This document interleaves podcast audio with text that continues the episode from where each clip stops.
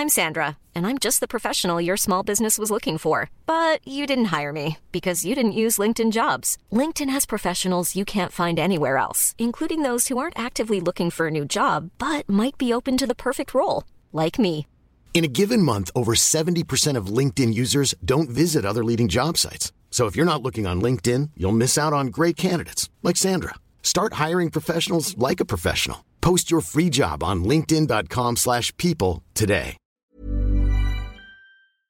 Hello à tous, bienvenue à l'Open 13 de Marseille ATP 250. On est sur le stand cordage de Babola et je suis avec deux experts, Johan Salut Max, donc je suis euh, responsable des partenariats pour Babola France. et Laurent. Bonjour Max, je suis commercial et responsable des formations chez Babola. Donc il y a pas mal d'histoires à raconter autour de la marque Babola, du cordage. Et on va commencer par Laurent, puisqu'il me semble que c'est vous qui avez créé ce service en tout premier sur les tournois professionnels.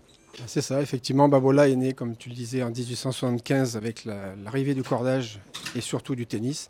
Et dans les années 80, Babola a créé le premier service cordage international pour les joueurs du circuit.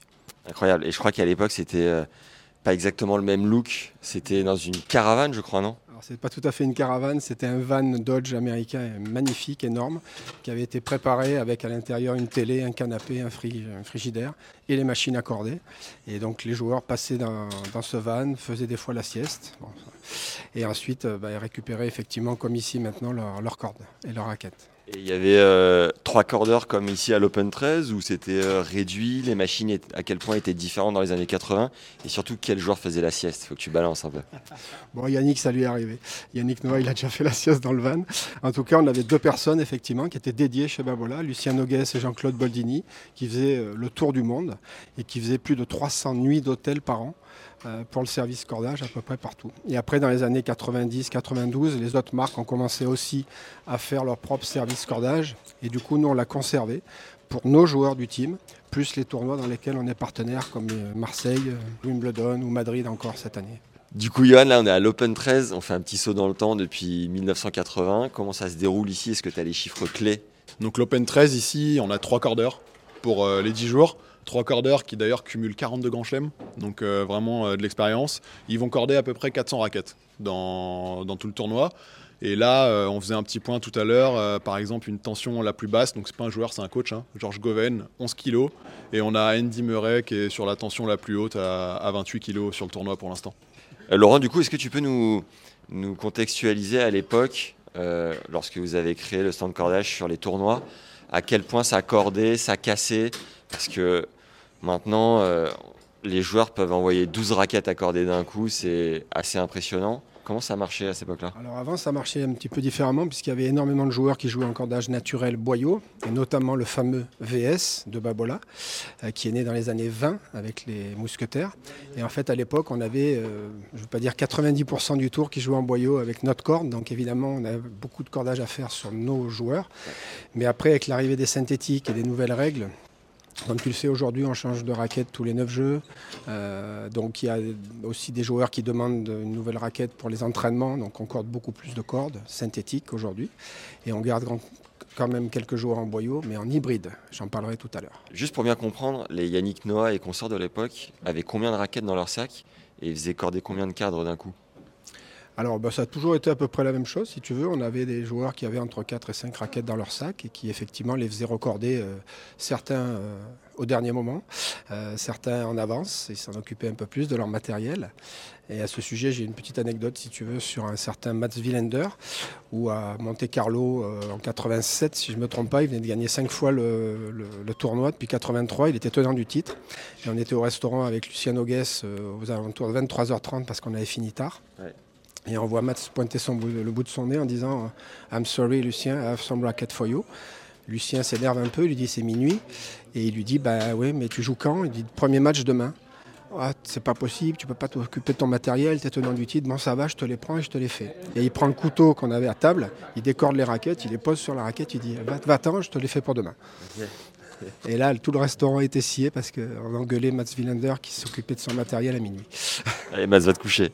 Johan, toi, il me semble que tu gères les contrats avec les joueurs. Est-ce que tu peux nous dire euh, combien de bobines t'envoies par an au Rafa, Alcaraz ou euh, Arthur Cazot, par exemple, et combien de kilomètres de corde ça représente? Les plus tintillons Est-ce que tu as des infos un peu de l'intérieur là-dessus que tu peux nous partager évidemment? Ouais, bien sûr. Alors, je, m'occupe essentiellement du programme de recrutement pour les joueurs français. On a un service sport marketing qui, s'occupe des, des, top joueurs. Qu'est-ce que tu en penses toi? Tu penses que Rafa, il utilise combien de bobines dans une année à peu près? Franchement, c'est très dur. Euh, je côtoie des cordeurs privés sur les tournois, donc je vois à peu près. Euh, Félix, c'est chez vous, Félix Ojalgassim Ouais. Et euh, ça envoie 10 raquettes d'un coup tous les deux jours. Donc on est à quoi? On est à, on est à combien de pauses sur une bobine? On est à 25, 20 pauses, non? 18 Il faut que j'aille vite, mais il doit être à 3 bobines par tournoi. S'il y a 10 tournois, 30 bobines, aller à la louche une quarantaine par an. T'es pas mal. T'es pas mal. Félix, il est autour de 45 bobines par an.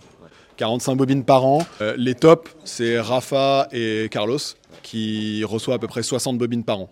Globalement, ça fait entre 12 et 13 km de cordage euh, qu'on envoie chaque année à, Nadal et à Carlos. C'est quoi C'est pour les mettre bien ou euh, c'est vraiment par souci de confort parce qu'ils en ont besoin d'autant?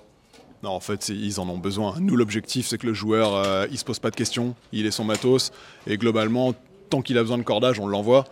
Après, il y a l'entraînement aussi. Hein. Plus tu t'entraînes, plus tu, plus tu consommes. Hein. Donc peut-être qu'il faut comprendre aussi que ce sont ceux qui s'entraînent le plus. Après, plus tu gagnes des tournois, plus tu gagnes des matchs, plus tu consommes aussi avec le changement de raquette euh, tous les 9 jeux. Donc euh, après, c'est décroissant. Par exemple, on a, euh, on a beaucoup de joueurs entre 35 et 40 bobines. Dominique Thiem, Giovanni Mpecci, Arthur Cazot, Leila Fernandez, Holger Rune. Euh, donc euh, tous ces joueurs-là euh, sont plutôt en général entre 30 et 45 bobines et Carlos et, Rafa au-dessus à, 60 bobines. Incroyable. Et qui casse le moins chez Babola? Ah, C'est une bonne question. je pense que ça doit être Clara Burel parce que Clara consomme que 10 bobines par an et Clara elle joue en hybride. Elle joue RPM Team et XL dans les travers pour garder encore pas mal de confort et du coup, elle casse, euh, Clara casse beaucoup moins. Mais euh, ce qu'il faut retenir aussi, c'est que tout notre team de joueurs à qui on envoie du cordage, c'est la distance Lyon-Marseille. C'est 340 km de cordage qu'on envoie chaque année à, tout notre team de joueurs sur le tour. Énorme. Qui, qui tend le plus haut et le plus bas chez Babola? Ce qu'il faut retenir, c'est que on a eu un joueur qui jouait chez Babola, qui a la record de tension, qui a le record de tension, Dustin Brown, sur sa pure drive à l'époque, 39 kg. Euh, ça, ça n'a jamais été battu. Et après, on a, euh, on a Adrian Manarino. Tout le monde le sait un peu, hein, on est autour de 11-12 kilos, mais ce qu'il faut surtout retenir, l'autre stat que les gens n'ont moins sur Adrian Manarino, c'est qu'il est capable pendant 3 jours de te dire, allez, temps à 12, et le, et le quatrième jour, aujourd'hui je veux 12,1 ou 12,2. Et ça, c'est incroyable. Enfin, c'est vraiment le seul à être euh, aussi, euh, aussi tatillon sur son cordage, c'est exceptionnel. Adrien qui pèse ses surgrippes d'ailleurs. Je crois qu'on a une intervention sur la gauche. Xavier disait que cette année, justement, à l'Australian Open, il y a quelques jours, Adrien a demandé 10 kilos. Donc on est sur le record euh, à la baisse. 10 kilos en tension. Je crois qu'à une époque, il y a Carlos Moya qui avait écrit à l'usine Babola. Est-ce que tu peux nous raconter? Alors il faut que tu saches en fait que les boyaux, les cordages naturels sont fabriqués à Plouermel en Bretagne. On s'est rapproché en fait des plus gros abattoirs de France, puisque le cordage naturel c'est très particulier, c'est un savoir-faire unique qui appartient à Babola. Et cette matière première qui est jetée, qui ne serait pas consommée, en fait on la récupère. C'est de l'intestin de mouton au début et de vache maintenant, et on va le transformer. Sache qu'il faut deux bœufs ou deux vaches pour faire un cordage de tennis et 40 kg de matière première deviennent après transformation 20 grammes de produits finis qui vont sur les raquettes. Et un joueur comme Sampras à l'époque, il consommait pratiquement 1000 cordages à l'année parce qu'il jouait avec un boyau extrêmement fin. Et on parlait de tension forte tout à l'heure. Sampras, c'était 37 kg sur un tout petit ami. C'était vraiment un travail incroyable à faire. On mettait plus d'une heure à faire sa raquette. Quelle jauge? 120. un 20 en boyau naturel, complètement naturel, pas protégé du tout, avec aucun surfaçage. Il cassait au bout de combien de jeux Il cassait euh, très rapidement, et puis des fois on en cassait au cordage, parce que je peux te dire que quand on est à 37 kg euh, sur du boyau naturel en 120, il faut prendre son temps plus d'une heure. Du coup, Carlos Moya, ancien numéro 1 mondial, vainqueur de Roland Garros, qu'est-ce qu'il a fait celui-ci? Bah, Carlos Moya à Plouarmel, donc en Bretagne, il a écrit à l'usine pour remercier euh, du travail et de, la qualité des cordes qu'il avait eu toute sa vie. Et puis une autre anecdote un peu plus différente, mais qui concerne aussi Plouarmel. Euh, François Bayrou, qui est venu visiter l'usine une fois chez, à Plouarmel en Bretagne, et, est reparti. On a été obligé de lui changer en dernière course en costume qui était un petit peu euh, abîmé par l'odeur, parce que l'odeur de l'usine Plouermel, c'est quand même un petit peu compliqué. Et on a été obligé de lui trouver un costume en rechange très très vite pour son prochain rendez-vous. Donc à Plouermel, c'est aussi, bah, tu parlais de kilomètres, c'est 2400 km de cordage boyau par an qui sont fabriqués à Lyon. Ah, pardon. Il y a une sorte de, légende autour du cordage boyau. Moi, personnellement, j'ai jamais joué avec ça. Qu'est-ce qui le rend aussi unique, aussi fin, subtil et, précis, en fait? Alors, si tu veux, c'est de la matière naturelle et qui, effectivement, des lanières qui sont superposées les unes aux autres. Et comme c'est un produit naturel, ce boyau, il va se cicatriser. Ça va faire plus qu'un. Tu peux prendre toutes les couches de synthétique que tu veux, tu les empiles mais ça fera jamais quelque chose qui a été amalgamé. Un cordage naturel, il va se cicatriser, il va s'amalgamer, ce qui fait que c'est le cordage qui va résister le mieux à la tension. Parce que c'est un produit naturel. Alors il a un petit défaut aussi, c'est qu'il va craindre un peu plus l'humidité. Mais par contre, il ne craint pas du tout la chaleur. Alors qu'un synthétique va craindre la chaleur, il va se détendre, il va se ramollir au même titre que d'autres choses, euh, matière synthétique. Et ce cordage boyau, il a des qualités exceptionnelles de vitesse, de contrôle et surtout de rendement et d'amortissement des vibrations. Et c'est une sensation très particulière. Et aujourd'hui, on a des joueurs encore à très très haut niveau qui achètent du boyau chez nous, qui le mettent en hybride sur leur raquette, même s'ils ne sont pas en contrat chez nous.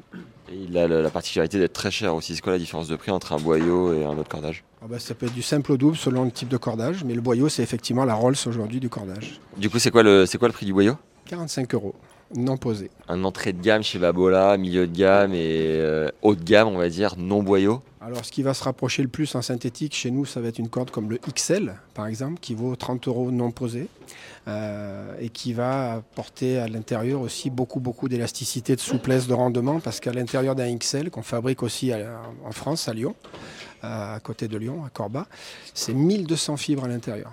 On est obligé de mettre 1200 fils pour essayer de se rapprocher de la qualité intrinsèque du boyau. Et c'est quoi la répartition euh, joueurs encore qui jouent en boyau et, d'autres euh, en synthétique? Alors beaucoup beaucoup plus aujourd'hui en synthétique qu'avant, hein, évidemment, ça s'est inversé par rapport à il y a 30 ans. Euh, Leila Fernandez par exemple joue encore en boyau à 100%. Et beaucoup, beaucoup de nos joueurs, même des joueurs qui ne sont pas chez nous, jouent en hybride, c'est-à-dire qu'ils mettent une corde très dure sur les montants et une corde très souple sur les travers, pour avoir les qualités intrinsèques des deux du contrôle sur la corde dure et de la puissance sur la corde souple. Chez Babola, on a, on a Steve Johnson qui joue encore en boyau, Taro Daniel, ah James Duckworth. Donc euh, on en a, il y, en a encore quelques-uns. Il y avait une légende qui courait à l'époque, les joueurs qui étaient en boyau devaient payer eux-mêmes leur cordage. C'est vrai ou pas? Euh, Non. Euh, légende urbaine, totalement inventée.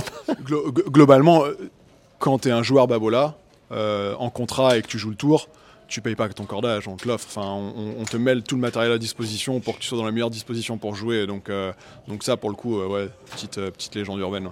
Est-ce que vous avez des joueurs en contrat uniquement cordage parce que le produit fait la diff chez vous par rapport au reste du marché, on va dire, et qui ne jouent pas forcément avec la raquette Babola?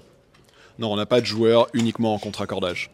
C'est très important pour nous. Le combo cordage-raquette, on ne le sépare pas ça va ensemble, c'est la même famille, même si euh, la performance c'est 50-50, c'est très important pour nous que le joueur qui, s'il veut un cordage Babola, il faut qu'il joue avec nos cordes, ou alors, euh, ou alors on lui vendra.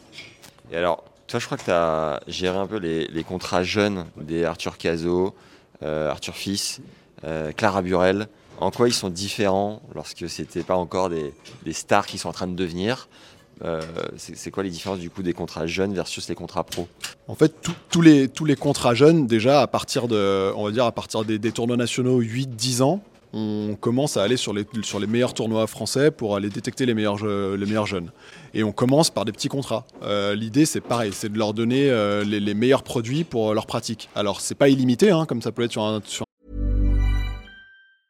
I'm Sandra, and I'm just the professional your small business was looking for. But you didn't hire me because you didn't use LinkedIn jobs. LinkedIn has professionals you can't find anywhere else, including those who aren't actively looking for a new job but might be open to the perfect role, like me. In a given month, over 70% of LinkedIn users don't visit other leading job sites. So if you're not looking on LinkedIn, you'll miss out on great candidates like Sandra. Start hiring professionals like a professional. Post your free job on linkedin.com/people today. Sur un contrat pro, mais il va avoir deux bobines de cordage quand ils ont 10 ans. Et après, chaque année, on va augmenter un petit peu. Et s'ils restent dans les tops français puis les tops internationaux, derrière, euh, on, va, on va avoir des quantités euh, beaucoup plus importantes. Mais ce qu'il faut retenir, c'est que jusqu'à 12 ans, 13 ans, ils jouent qu'avec du multifilament. Et ça, c'est hyper important parce qu'on a beaucoup de jeunes qu'on va recruter qui jouent avec du mono et là, on les fait changer direct. Que le mono, il casse pas, il est effectivement un peu moins cher, mais c'est très important qu'ils jouent avec du, avec du multifilament. Souvent, ils passent par l'étape hybride après. Et après, euh, la plupart jouent avec du monofilament. Chez les garçons, c'est à coup sûr. Et chez les filles, pas toujours. Clara joue toujours avec un hybride, par exemple. Comment les tensions ont évolué avec le temps euh, Est-ce que ça tend de plus en plus bas Est-ce qu'à l'époque, ça s'envolait C'est quoi la tendance? Bah, La tendance aujourd'hui, elle est quand même légèrement à la baisse quand même. Avant, on avait souvent des, des, des cordeurs, des joueurs qui demandaient du 28, du 29, du 30 kg. Euh, on a même eu euh, des fois euh, un muster qui demandait du 40 kg avec une corde qui se détendait beaucoup et qui justement il demandait 40 kg juste avant de corder pour avoir en match 33 kg. Aujourd'hui ça n'existe plus. on a des joueurs effectivement avec des tensions très basses comme on en parlait tout à l'heure, Adrian Manarino et puis Murray aujourd'hui à 29 kg. Mais la tendance aujourd'hui c'est un Rafa à 25 kg tout le temps, quelle que soit la surface, quelle que soit la, la balle. Et peut-être de temps en temps 25,5 quand il va faire très très chaud. Et un Carlos Alcaraz, il va faire 24-23 et de temps en temps, il va faire 25-24 selon les conditions. Yann vient de nous dire que pour le, les jeunes, il valait mieux euh, un multifilament et, et, voilà, protéger, anticiper un peu les, les, blessures. Pour le commun des mortels, le passionné, l'amateur de tennis, qu'est-ce que tu leur recommandes pour euh, voilà, euh, pouvoir jouer le plus longtemps possible? Alors, de toute façon, quand on va prendre un multifil, de toute façon, on a, ou un boyau, évidemment, on aura beaucoup moins de vibrations. Donc beaucoup moins de tendance à avoir un tennis elbow. Le multifil, c'est vraiment une corde plus souple, plus élastique, qui va apporter effectivement pas mal de puissance. Si on veut contrôler cette puissance, on va augmenter un tout petit peu la tension. Et on va conseiller à chaque fois pour les joueurs qui cassent beaucoup de mettre peut-être effectivement du monofil qui pourront jouer sur la jauge. Plus la jauge est fine, plus le corage sera puissant, un petit peu moins apportera moins de vibrations, mais il sera un peu plus fragile. Et là, on va baisser en tension, on va se retrouver sur les tensions moyennes qu'on conseille aujourd'hui en magasin à 21-22 kg. Ça suffit largement. Compris là-bas, là? Ok les gars Arrêtez avec le 24-25. Moi, ce que je conseille souvent aux jeunes, parce que les sensations sont un peu difficiles à trouver quand tu es jeune quand même, tu, tu joues 3-6, 4-6, tu joues bien mais tu pas des sensations de joueur de haut niveau. Je leur conseille de faire une raquette à 10, une raquette à 18 et une raquette à 28 et de tester. Et là, ils se rendent vraiment compte de, la différence de tension. Euh, aller aux extrêmes pour tester. Hein. Et quels sont les, les retours du coup lorsque euh, les amateurs euh, jouent tendu à 10 comme un Adrian Manarino? Déjà un monofilament, faut savoir qu'il perd de la tension euh, quasiment directement après avoir été cordé. Il perd énormément de tension. Tu le laisses dans le coffre de ta voiture euh, pendant, euh, pendant une semaine, si tu l'as cordé à 25, il sera déjà à 17-18. Tu vois, sans, sans, même vraiment avoir joué. Donc ils vont pas vraiment s'en rendre compte. fais le test à l'aveugle, tu verras. Et ça, on le voit même ici, tu vois, il y a des joueurs aujourd'hui qui ont demandé à être cordés juste avant le match en fait, pour pas perdre de tension. Ouais. Ils sont cordés, vraiment, ils demandent très très tôt. fraîchement cordés, comme on dit. Fraîchement cordés. Ben Benoît Père, à un moment donné, il demandait tout le temps d'être cordé euh, juste avant son match, alors qu'avant, il demandait d'être cordé la veille. Là, maintenant, c'est juste avant son match. Sacré Benoît. 21 kilos, Benoît. Okay. Je crois qu'il y a une spécificité pour travailler chez Babola, c'est que en arrivant, il faut avoir un savoir-faire obligatoire. Tu peux nous en parler? Ah bah, je l'ai vécu. Quand je suis rentré chez Babola en 86, je me souviens très bien, je suis rentré à 8h30 le matin. Et à 10h30, deux heures après, j'étais sur une machine à corder, en train d'apprendre à corder avec Jean-Claude, un des deux cordeurs du team. Et j'ai passé la journée et deux jours à apprendre à corder, du cordage naturel évidemment, puisqu'à l'époque, il n'y avait que ça. Et après, j'ai même tourné dans, cordé dans certains tournois. Et, et ça concerne absolument tout le monde dans l'entreprise alors, euh, tu vas pas le croire, mais oui, ça concerne même le PDG, puisque Eric Babola, à l'époque, était jeune, puisqu'il avait, euh, je pense à Monte Carlo en 94, 15, il avait 24, 25 ans. Paul Pierre Babola, pardon, son père, me disait Laurent, faites corder Eric parce que je veux qu'il passe 10 heures sur la machine et qu'il sache ce que c'est corder. Donc Eric Babola, il a cordé à Monte Carlo. Euh, on a des preuves, il le sait. On a les mêmes derrière, il y avait le TMC qui venait filmer quand on faisait la pause avec un petit bout de camembert et un petit verre de rouge. Et, euh, on cordait toute la journée, euh, comme ils font ces messieurs derrière depuis ce matin, 7h30. C'est un boulot hyper intense. C'est hyper intéressant ce que dit Laurent parce que euh, j'ai un exemple aussi plus moderne, on va dire. C'est que euh, cordait beaucoup aussi sur les tournois Challenger où souvent il y a un seul cordeur. ou deux les premiers jours. Et euh, une fois challenger de Quimper, en 2017, le cordeur rate son train, arrive en retard. Et là, j'avais un, un, jeune stagiaire qui installait les machines à corder et qui avait appris à corder en venant chez Babola. Et c'est là où certains joueurs ont, des vraies habitudes de cordage et d'autres, on va dire que peu importe vraiment qui corde. Et là, tu as Johan Tatlo qui arrive et lui dit Mais bon, le cordeur est pas là, comment, comment je fais? Et Johan lui dit Écoute, tu sais corder toi? Il Bah je corde mes raquettes. Il dit Allez, c'est bon, vas-y, corde mes raquettes, ça ira.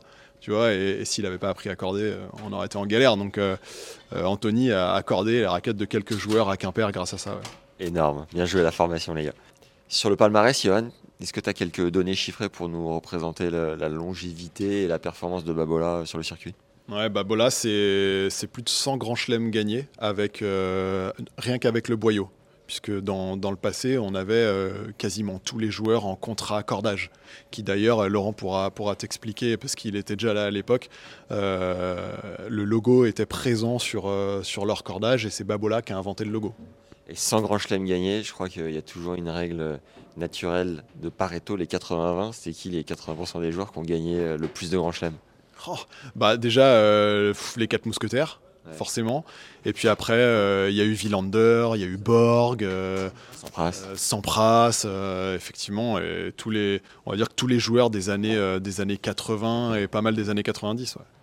Rafa qui est venu après. Ouais, Rafa qui est venu après. Par contre, avec le synthétique, quand je te donne la stat des 100, c'est vraiment en boyau. Après, évidemment, euh, il y a eu Rafa, il euh, y a eu bah, y a Carlos maintenant. Euh, chez les filles, il y a eu bah, Muguruza, Wozniacki. Globalement, si on rajoute le cordage synthétique, on est au-delà de 100 encore. Ouais. Et ce que tu disais tout à l'heure, c'est que un joueur qui n'est pas Babola en raquette n'est pas Babola en cordage. C'est-à-dire que le boyau, il n'est pas forcément labellisé Babola? Alors, le, le boyau, c'est du boyau Babola. En revanche, un joueur qui va jouer avec du boyau Babola et qui n'est pas en contrat raquette avec nous euh, ne va pas mettre le logo, évidemment. Ouais. Euh, il ne va pas mettre le logo puisque c'est un cordage qui, qui, va nous acheter. La transition est toute faite. Laurent, est-ce que tu peux nous parler de, de ces premiers joueurs de légende qui ont mis un logo sur les raquettes? Comment s'est passé tout ça? Ben En fait, si tu veux, Babola a une idée géniale vraiment, c'est qu'on a inventé la pub sur le tamis pour la première fois. La quoi? La publicité sur le tamis. C'est-à-dire qu'on a créé un logo, et c'était ce fameux logo VS, et c'est Björn Borg qui était le premier. Si on retrouve dans les archives, vous verrez des photos, si vous cherchez bien, vous verrez des photos de sa Dalope en bois, avec effectivement le logo VS. Et après, bah voilà, ben, évidemment, les fabricants de cadres ont pris la place qui était géniale, la place du tamis, puisqu'on voyait que ça, et ont pris la place. Et Babola a continué à exister sur ce fameux tamis bien qu'il y ait le logo des marques, le W Wilson, le P de Prince, qu'on voulait, mais Babola a existé avec la fameuse double ligne, où tu regardes par exemple une raquette de Sampras à l'époque avec le W, dessous il y avait deux bandes noires. Euh, Amélie Mauresmo, il y avait le D de Dunlop avec deux bandes noires, c'était le logo Babola. Et ce logo aujourd'hui, on le retrouve toujours sur nos raquettes, quelles que soient les raquettes, tu as toujours deux bandes, soit bleu, soit blanc, soit jaune, soit rouge. C'est toujours l'histoire de ça. Donc, si Amélie jouait en Dunlop mais qu'elle avait un cordage Babola, elle devait mettre le logo Babola. Le logo dessous, on a, réussi, on a réussi à être encore présent en tant que marque de cordage quand on n'avait pas encore les raquettes à l'époque. Et quand Babola a sorti ses raquettes, bah évidemment, le logo c'était la double ligne. Parce que les raquettes sont arrivées en quelle année? 94. Ah ouais, c'est pas si vieux finalement. 30 ans cette année. C'est vraiment des génies les gars. En fait, les 30 ans de la pure drive, cher ami la raquette la plus vendue au monde. Et ben, on pourra en parler une prochaine fois parce que je sens que tu es lancé là.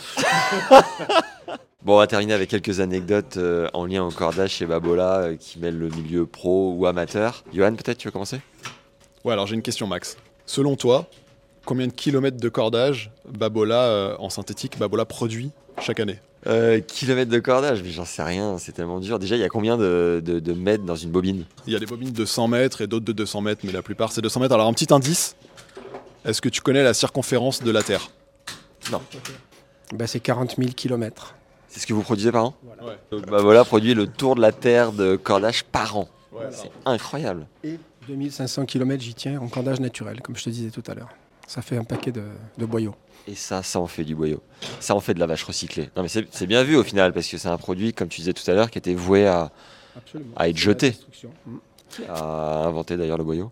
Ben en fait, c'était déjà bien avant 1875. En fait, ils faisaient déjà des cordes, comme je te le disais en intro, sur les, pour les violons et les violoncelles. Ouais. Et à l'époque, Babola s'appelait Babola Mayo. Babola a pris la, vraiment le, le virage du tennis à 100% et des sports de raquettes. Et Maillot est devenu Maillot Savarez, le leader européen des cordes de guitare et de, musique aujourd'hui. Ils sont forts, les gars. l'associé de Babola avant. Ce qu'il faut savoir par rapport à ça, c'est que bon, Babola est une entreprise familiale lyonnaise. Hein. Et pour ceux qui connaissent la Halle Tony Garnier à Lyon, qui est une salle de spectacle et, d'événements aujourd'hui, c'était les anciens abattoirs de Lyon. C'est pour ça que le siège, l'ancien siège de Babola, depuis 1850, était basé juste à côté de la Halle Tony Garnier. En fait, il y avait euh, à l'époque, euh, ils partaient en chevaux récupérer les déchets et ils les ramenaient dans, l'usine et tout était produit à Lyon. Et après, quand la production euh, bovine a un peu émigré en, Bretagne, on a construit l'usine en Bretagne pour délocaliser cette production. La majorité du cordage est produite en France ou dans quel coin du monde? Ah oui, tout en France. Alors 100% des boyaux, comme je te l'ai dit, à Ploermel en Bretagne, à côté des abattoirs. Et à Lyon, à Corba, on produit 95% de nos synthétiques made in France, sans solvant et avec évidemment des, packaging recyclables. Mais tout est fait à Lyon et sur nos propres machines. Allez Johan, régale-nous une dernière anecdote pour terminer. On peut parler de, service cordage, parce que bon, Babola a, accordé sur 800 tournois à peu près jusqu'à présent. Et euh, on en a une bonne, notamment avec Benoît Père, qui est, toujours hyper sympa sur les services cordage. C'était à Lyon en 2018. Benoît il arrive, donc il a oublié son cordage. Et là il nous dit, euh, là bon bah les gars, c'est pas grave, prenez sur la bobine de, de Kachanov, c'est mon pote, il euh, a pas de souci. Bon, forcément on s'exécute. Ce qui devait arriver arriva. Kachanov qui arrive 20 minutes plus tard, on lui dit, bah en bas, Benoît a pris sur ta bobine, c'est pas un problème. Et là il fait, ça les gars, je l'aime bien Benoît, mais il me demande jamais, c'est quand même chiant un peu, mais bon ok, pas de problème, allez-y quoi voilà, Benoît, c'était vraiment, euh, c'est vraiment un mec chouette sur les. Il, souvent, il s'assoit, il prend le café. Euh, donc, euh, donc, voilà, des anecdotes comme ça, il y en a pas mal. Énorme. Et quoi, il oublie ses bobines, il oublie de vous passer un mail pour vous lui en envoyer. Il, fait du Benoît, quoi. Ouais, non, bah, non, il envoie pas de mail, hein, mais en général, déjà quand il a sa bobine, c'est vrai qu'il arrive qu'à la fin du tournoi, ben, on doit lui courir après un peu pour lui donner. Tiens, Benoît, t'as oublié ta bobine. Mais, euh, mais c'est. Benoît, ton cartable. non, c'est vraiment chouette. Il y a, y a, pas mal de gars comme ça avec qui, euh, avec qui les, les, liens se créent avec les cordeurs qui croisent dans le monde entier. Donc, euh, c'est, c'est vraiment un chouette métier. Du coup, où est-ce qu'on peut vous retrouver? Où est-ce que le grand public peut découvrir votre service? Ouais, donc là en France, Marseille, c'est le premier tournoi. Après, n'hésitez pas à venir nous voir sur l'Open de Lyon, par exemple. C'est grand public, donc on vous montrera un peu comment ça marche, comment on corde, quels joueurs on corde, quelle tension. Vous pouvez venir à Paris aussi sur le WTA du le trophée Clarins, du Lagardère Paris Racing. Et après, pour les chanceux, n'hésitez pas à Wimbledon euh, parce que c'est vraiment notre plus gros partenaire depuis 2013. On corde là-bas, on est cordeur officiel et, euh, si vous êtes sur place, on vous accueillera. Énorme. Merci les gars. C'était très cool. Merci Laurent. Et voilà, bah, mettez évidemment un like à cette vidéo, abonnez-vous à la chaîne comme d'habitude. Et Laurent est déjà parti, euh, il est rentré à Lyon, je crois, au bureau. ciao, ciao. Récupérez vos trois questions bonus en dessous de la vidéo répondues par Xavier, cordeur pro Babola sur le circuit. La première, quel conseil pour éviter au max les fautes niveau cordage? Entre parenthèses en cassant beaucoup, niveau troisième série habitué au multifilament et en étant cogneur. La seconde, quelle est la combinaison la plus précise entre le type de cordage, la tension et la matière pour débloquer de la puissance facilement sur une raquette orientée contrôle? Et enfin, que pense notre expert de jouer en très basse tension entre 10 et 18 kg et quels sont les setups plus ou moins adaptés? Mono ou multifilament, taille de jauge, type de raquette, etc. Xavier a évidemment réponse à tout et c'est accessible en lien dans la description.